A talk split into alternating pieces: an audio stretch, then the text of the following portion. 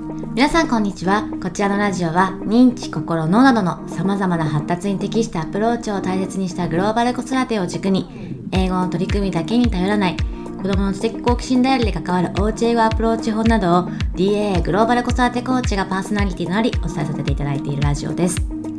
DAA のインスタライブ、そして YouTube チャンネルで取り上げたテーマのアフタートークとしてこちらでお話をさせていただいておりますので、よかったら合わせて Instagram または YouTube を見ていただけましたらと思います。こちらではこんなテーマの内容を聞いてみたいなどのリクエストを随時受け付けております。テーマリクエストいただけます際は概要欄にあります URL からぜひお聞かせいただけましたらと思います。DAA グローバル子育てコーチ養成講座についても概要欄にある詳細 URL からご覧いただけます。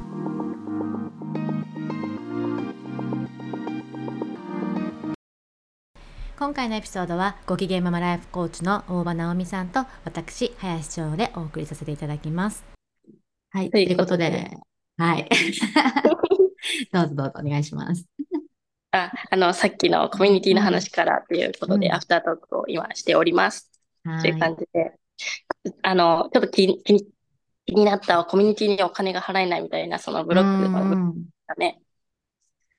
多分、あの、わからないですけど、あの、お金に対して個別で多分ブロックがあって、なんかお金使ったらなくなるとか、なんかもったいないとか、今こっちの方が大事だからっていうふうに思われてるのかもしれないんですけど、多分そのお金ってやっぱり回さないと価値がないものだとか、うん、なんかその辺皆さんあんまりないのかなとか思ったりですね。そうですね。なんかあの、起業してるかしてないかは結構大きな違いですよね、その部分では。してる人にしてみたら、その価値観って、あ、そうかって思うしさっていう、なんかこう自分も頑張んなくちゃいけないから、そこのなんか考えにスッと入りに行こうっていう結構積極的になるけど、そうじゃない人はやっぱり守りになってしまうところはありますよね。うん、このいくら入ってくる、だからその中でやりくりをするっていうのがやっぱり多分会社員の人とか、あの、なんていうのかな、雇われて働くという働き方の特徴で、起業家ってその分使うんだったら稼げばいいっていう感覚になっちゃうんですよね。だからその辺はちょっと違うかもしれないですよね。うん。えー、でもどうです？例えば今聞いてくださってる方のほとんどが子供をね、子育て中の方っていうかのが多いと思うんですけど、結論入った方がいいと思いますか？コミュニティがあったら。コミュニティが存在はいいと思いますか？そうですね。私はいいと思います。結論は。その、なんかお金持ちと貧乏な人の使い方の違いって何かっていうと、うんうん、そのお金を払った先の未来への価値を見れるかどうかだと思うんですよね。その目先の貧乏な人って目先のお金が減る減るっていうところを見ちゃうんですけど、まあ、貧乏っていうのは実際に貧乏かとかそういうことじゃなくって、貧乏症っていう考え方ですね。お金を寄せ付けない考えを持っていることを、まあ、貧乏症っていうふうに言っている。実際に貧乏かどうかとかそういうことは関係ないんですけど、そのお金持ち視点の人って、えっ、ー、と、時間を買おうとしたり、それによって、うんと、その買った後の人生が絶対良くなるっていうところを信じてお金を使うんですね。で、結果的にそうやって豊かになった方がお金の巡りが良くなったりするから、なんかそういうことが分かってるから使えるっていう感じが私の中の印象ですね。私も昔もすごい貧乏症だったんで、とにかく目の前のいくらを節約するとか、なんかそんなのを使うんだったら子供のために使った方がいいぞとか、ね、教育にめとこうって思う視点の人だったからわかるんですけど、なんかそれによって今の自分の人生を犠牲にすることの方が、うん、あの痛手だなっていうことが分かったというか。難しいですよね、本当そこに関しては。例えば、それこそおうち英語っていうところに興味があられる方って、英語をしている理由は、やっぱ国内だけじゃないところに目を向けてたりするじゃないですか。絶対に海外の大学に行ってほしいとかってわけではないけれども、その選択肢もあるかもしれないって中で生きてたりとかするじゃないですか。うん、そうすると、なんかこれからまだまだお金がかかるなっていうのはやっぱりより思うっていうか濃くなるから、うん、だからここじゃなくてみたいな。でも私が思うんですけど、まあ、選び方にもよると思うんです。さっきの話でもあったように。でもコミュニティに入ることによって、引き算ってかの思考になると思うんですよ。あ、これだけやればいいんだなとか、これだけやっていこうとか、自分の軸が整ってくるから、あれもやって、これもやってっていう、逆に言うとそ、あの、コミュニティに属さない方が、あの、無駄遣いが多くなってしまう、極端な話、なんかいい言葉がないので、そういう感じになっちゃうんですけど、でも、属すことによって、自分の考えが見えるし、自分の考えから必要なものを取れるから、情報が。だから、最低限になってくるような感じもあるので。確かに。そう、なんていうのかな。なんか、お金の話みたいなのが人を通じてコミュニティは結構出てくることが多いんですよね。なんか、ここでつながりがあったから、じゃあ、ナオミさんにこれお願いしますみたいな感じでお仕事が入ってくることがあったり、こういう、えっと、仕事があるんだけど、ナオミやってみるみたいな感じで紹介されて、稼ぎ口が出てきたりとかもあったり、なんかこう、あ、自分はこのは、この感じでしかお金は入ってきちゃいけないって思ってるんだけど、こういう入り方でもいいんだなっていうような、うんうんうん、なんていうのかな、ある意味、お金の入り入り口ってどんな形でもいいんだなみたいな、開けてくると、やっぱりここから入ってこれるようになるから、お金って。なんかそういう視点を広げるっていう意味で、お金、うん、いいのかなと。すいません、めっちゃお金持ちになるっていう視点でのコミュニティ活用の話をしてしまっているので、えー、なんだろう。えー、こおうち英語っていう視点だとちょっと違うかもしれないけれども。いや、でも、それがお金なだけであって、情報だったりも、その情報持ちじゃないけど、なると思うんです。なんか、あまたに情報を取っていくよりも、あのー、なんだろうな。同じ、例えばじゃあ、手に、なんだろう。えっと、情報としてよくわからないもの、例えば、じゃあさっきから出てしまうけど、別にそれを目指してるわけではないですが、海外大学の情報とかよくわかんないじゃないですか。だからあっちこっち取ってくるけど、でもそのコミュニティの中だと、よりなんか必要なものが回ってくるようなところはあるじゃないですか。ななんていうのかな。だったりとかで、なんか、と循環させる上で、だって、やっぱりコミュニティにはカラーがあるから、そのカラーって、全然自分の子供に合う合わないって言って合わないわけではないと思うんですよ。なんていうのかな。いろんな子がうまく言えないんですけど、だから、ただ今のお金ってだけの話で、で、そうじゃない場合でも適用されるよねってことが言いたいんですけど、そう、そう、でも、あの、中にはね、例えば子育てのコミュニティだったらコミュニティで同じような考えの人が集まってくるけど、子供の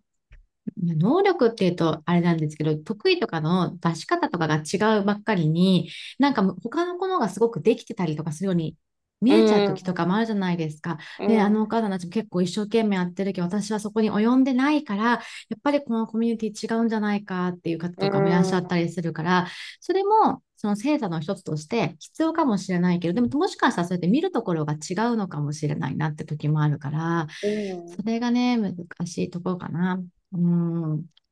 どうしてもなんか結果を、特にね、子育てに今私は重点を置いて話してしまってますけど、見ちゃう人って、コミュニティはある意味、属してないって、あ、とか、なんか合ってないのか、どうなの合う合わないってないと思うんですけど、うまく使えないそうなんです、そこなんです。うん、私もちょっと今言おうと思ったのが、コミュニティを使える人と使えない人みたいなのはた、うん、いると思っていて、で、コミュニティで大事なのって、まあ、情報と、と思われがちなんですけど、まあ、お金持ちに関して言うは圧倒的に情報なんですよ。情報の質なんですけど、その他に関しては情報ってもう今調べられるし、何度でも入ってくるんですよね。だから、あの、情報というよりか分かってもらえるっていう気持ちの部分と、あと、取捨選択するっていう視点、その中で自分で取捨選択できるっていうことが、やっぱコミュニティ使える人と使えない人はちょっとあるなと思っていて、じゃあ取捨選択できるようになるにはどうしたらいいのかっていうと、最初はコミュニティとかじゃなくって、コーチングとか受けられた方がいい気がするんですよね。なんかコーチングとか、なんか一人の人に一定時間自分の内側をあの、見せてもらうとか、整えてもらうっていう期間は3ヶ月とか半年するだけで、めっちゃ変わるんですよね。うんまあ、コーチングを受けて、あ、私ってこんなことが嫌なんだなとか、こういうことをしたいと思ってるんだなとか、うん、そういうところを見る訓練をしていくと、コミュニティはうまく活用できるようになるのかなとは思いますね。うん、あと、コミュニティ探しで、一番、だからまあ、その、例えば企業ね、最初の時だったら情報が欲しいからって入る場合はまた別かもしれないんですけど、一番なのは長く自分が活かせる、コミュニティを活かしていく力として、てかその場所にしていく上で、大事な視点っていうのは、なんか、この場所だったら自分を肯定できるなっていう場所を見つけていくことが一番じゃないかなと思って、だからそれで肯定できれば、他の人がいろんな結果見せてたりとかしてても気にしないでいけるし、行くべき。だからそ、そこだけ見ればいいんだよっていうところで、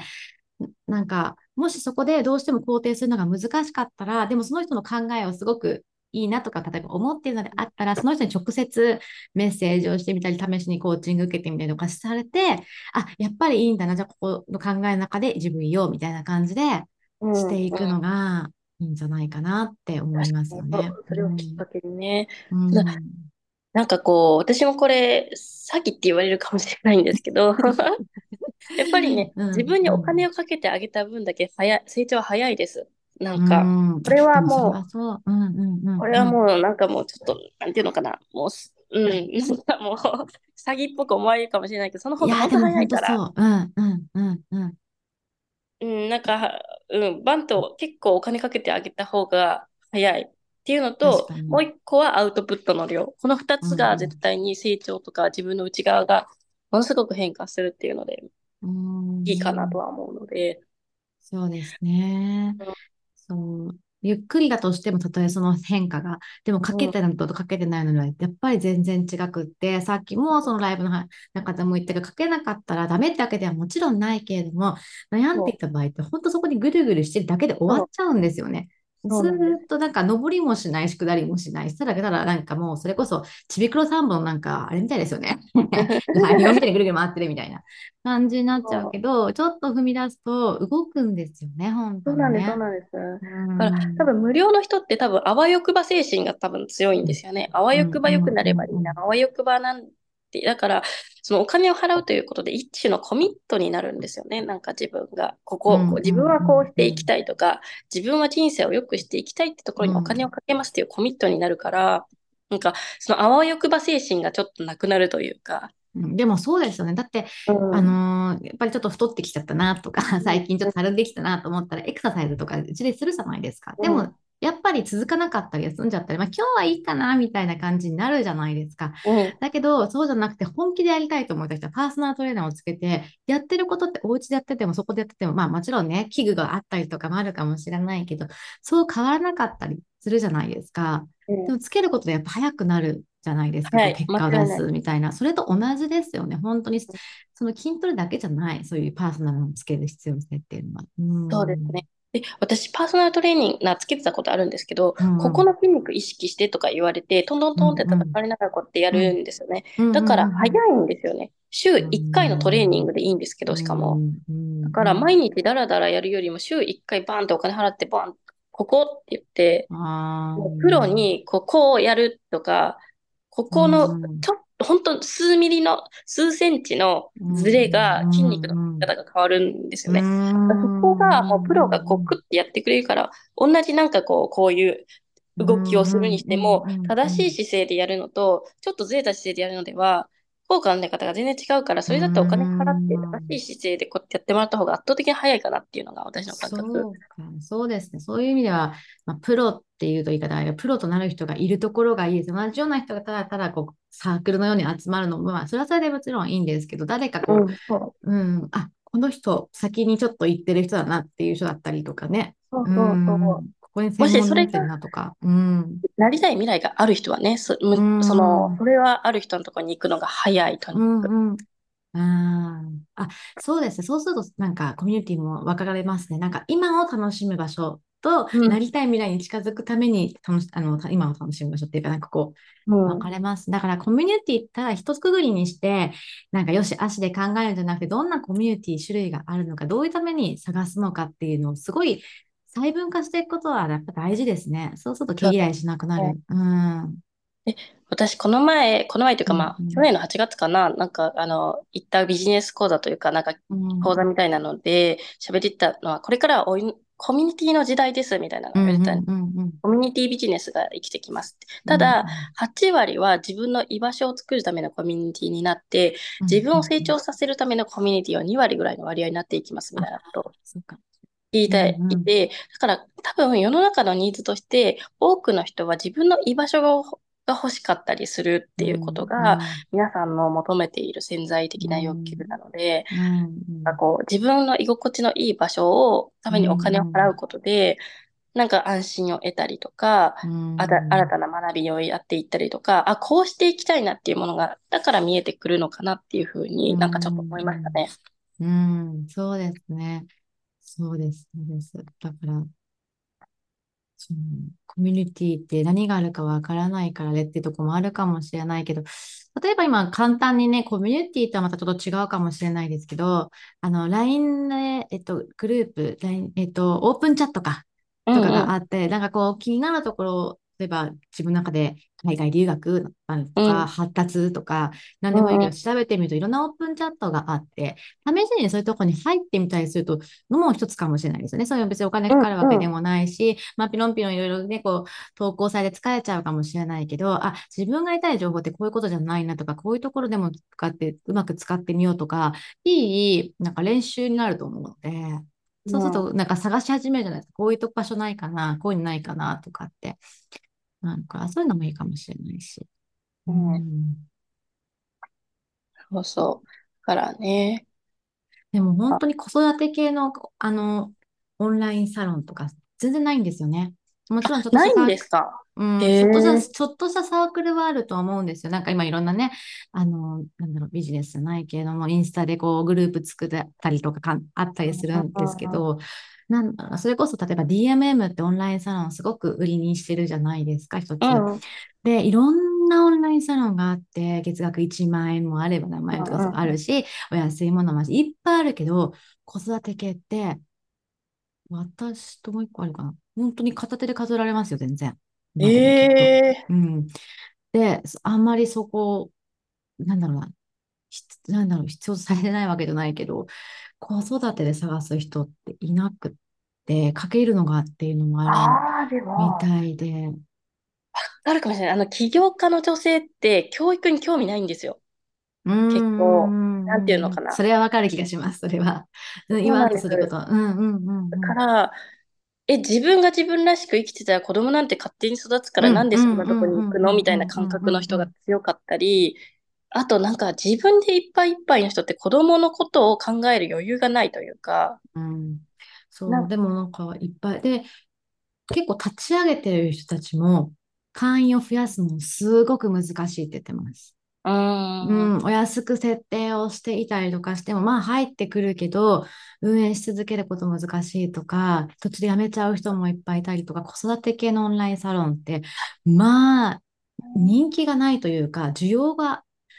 はあるのかもしれないけど、その必要性を感じてないっていう、必要性とまでいかなくてもいいけど、なんだろうな、そこが、その自分の、例えば助けになることもあるかもしれないし、つなが、なんか学びだったり、伸びにつながるものもあると思うけど、そこに見出せてない方がものすごく多いから、だから、私もオンラインカレッジを立ち上げて、6、7年とかなんですけど、まあね、すごくずっと成長してるわけではもちろんないですけど、よく続けます、続きますねって言われます。うん、うん。珍しいかタイプだって。うん。そうですね。そうやって言われると確かにその、うん、確かにそうかもしれない。多分、その、なんていうのかな。多分子育て系でもし流行るのであればとか、発展するのであれば、ここのサロンに入ったら子供はこうなりますよみたいな結果を提うん、う示したサロンは、ん、うん。きっと、なんていうのかな、人気になるんだろうなとは思うんですけど、なんかそこって枝葉じゃないですか。うん、うん、うん。そう、だから子供メインだったら結構割とあるかもしれない。いい意味では。うその、ん。だからこうなるだったりとか、みんなで、例えば、家族を一緒にするとか、なんていうのか、子供が主になってる、まあ、子育てって言ったら子育てかなみたいな、クラブ、子供にとってのクラブみたいなのは、まあまあ、あれだけど、お家の方が学ぶって、私学べる環境を提供できてるかはまた別ですけど、学ぶっていうものは、まあ、存続が大変だし、し、生まれないし、少ない。うん。ね。まあ。だから、ね、親が学ぶことってでも、実は大切だったりなんと思うんですけどね。うん、知ることって。うん、そうですね。まあ、企業の感覚とかで言うと、自分が学ぶのは大事なんだけど、やっぱりそこに、なんていうのかな、稼げるのかっていう部分がないと、学ぶに投資しない人は多かったり、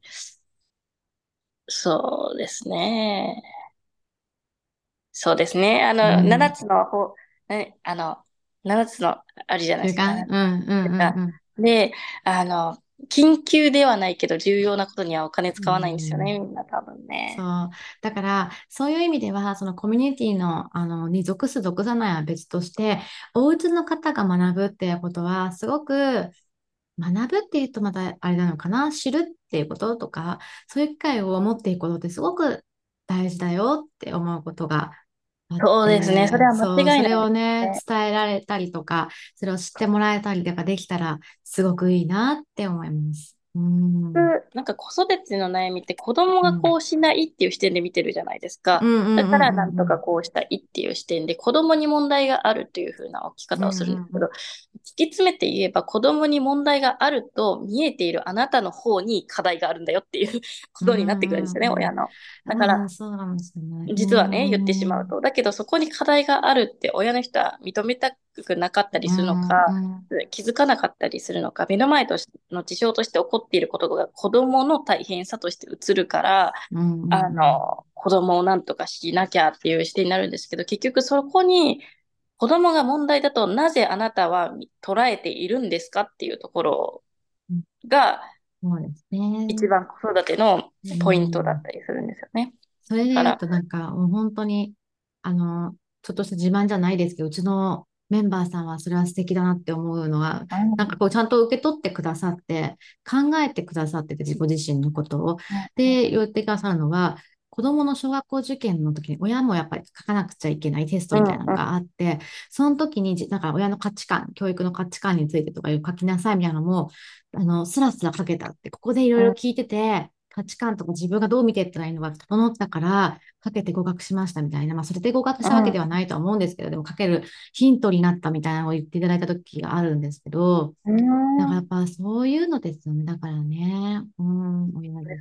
で、そしてさ、さっきの言い方をすると、私に課題があるってことは、私がダメなのみたいに捉えられるとちょっと誤解を生むので嫌な、あの、ちょっと、うんうんうん、なんか修正したいんですけど、うん、課題があることは別に悪いことではないし、うんうん、人間である以上ずっと未熟なので、そうそう。永遠に課題を持っているものなので、だからそこに今、あの、このタイミングで気づく、気づくタイミングが来ているよっていうだけの話であって、それがダメだとか、あの、劣っているから課題を抱えているんだとか、そういうことではないんだというのはちょっと訂正したいんですけども。あでも本当そうです。常に課題です。課題があるからみんな成長して生きていけるわけなので。うん、そうそうそうだから、それが別に劣っているとか、そういう話ではないし、うんうん、ダメっていうことでもないっていうことなんですよね。ただ、うん、あの、子供に対して何か問題が見えたときに、そうやって問題に見える何か価値観を自分は抱えていたりするんだよっていう仕組みの話ですね。うんうんうん、本当です。そう。だから、まあ、コミュニティ一つとってもいろいろと自分と向き合う時間になりますね。コミュニティ選ぶにしても、滞在するにしても。だから、そういう意味では、ちょっとそういう行動をとってみるっていうのも、すごくいいんじゃないかなって思います。その子育てね。うん、です。なんかまたね、そのお家の人が学ぶだったりをテーマにいろいろお話しできる機会があったらいいですね。うん、ね。ねうん。私、千代さんの言葉でやっぱり好きなのが、親は思ったと、うん、子供は親の思った通りにならないけど、うん、親の通りになっていくっていうじゃないですか。だから、親自身も、やっぱり発達は一生続くものなので、うん、親自身がこう学び成長するっていう姿を、なんかもう背中で見せていくっていうことが、なんか子供が、そういうふうになっていくっていうことにつながるのかなと思っていて。いや、本当そうです。あの、粘り強さの研究っていうのがあるんですよ。子供の粘り強さ。うん、うん、で、それで一番、まあ、いろんなこう、実験をしてみたところ、どういう子が粘り強いのかっていうと、一番の要因っていうのは、まあ、えっと、二つあって、で、えっと、一個は邪魔をしない子供のやってること。うん、なんか声かけてしまいたくなったりとか、こう、なんか学びにつなげようと思って話しかけてししまったりとかすることってあると思うんですよ。それが粘り強さをあの途絶えさせてるっていうか、他の方に気持ちを持っていっちゃうから。だし、一番は親が粘り強くないと結局子供は粘り強くならないっていうふうに出てるんですよ。うん。で、だから、その当たり前を親が見せていくから、あ、そういうもんなんだなって感覚で身についてくるから、粘り強さ持てないんですよ。うん。だから、まあ、それはもう粘り強さの研究の一つであって、他の面でも、例えばね、本を読む子はとかいうのもあるように、うん、親が見せていくことって大事で、さっきのライブ配信で言った反抗期もそうじゃないですか。親自身がいろんな価値観を見ていくと、子供自身もいろんな価値観があると思うから、反抗しなくなるし、とか、あと怒りやすかったり、結構人をコントロールしようとしちゃう子っていうのは、やっぱりお家の人がすぐ怒って静止させたりとか、怒って何か動かせたりとかするから、子供もそれが当たり前になってすごく切れやすくなったりとかあるから、やっぱりお家の人自身がね、見せていく背中っていうのは、うん、大事だって、子供をどうこう成長するよりも自分自身が動いちゃった方がいいってことですよね、だから。うん、そうです、そうです。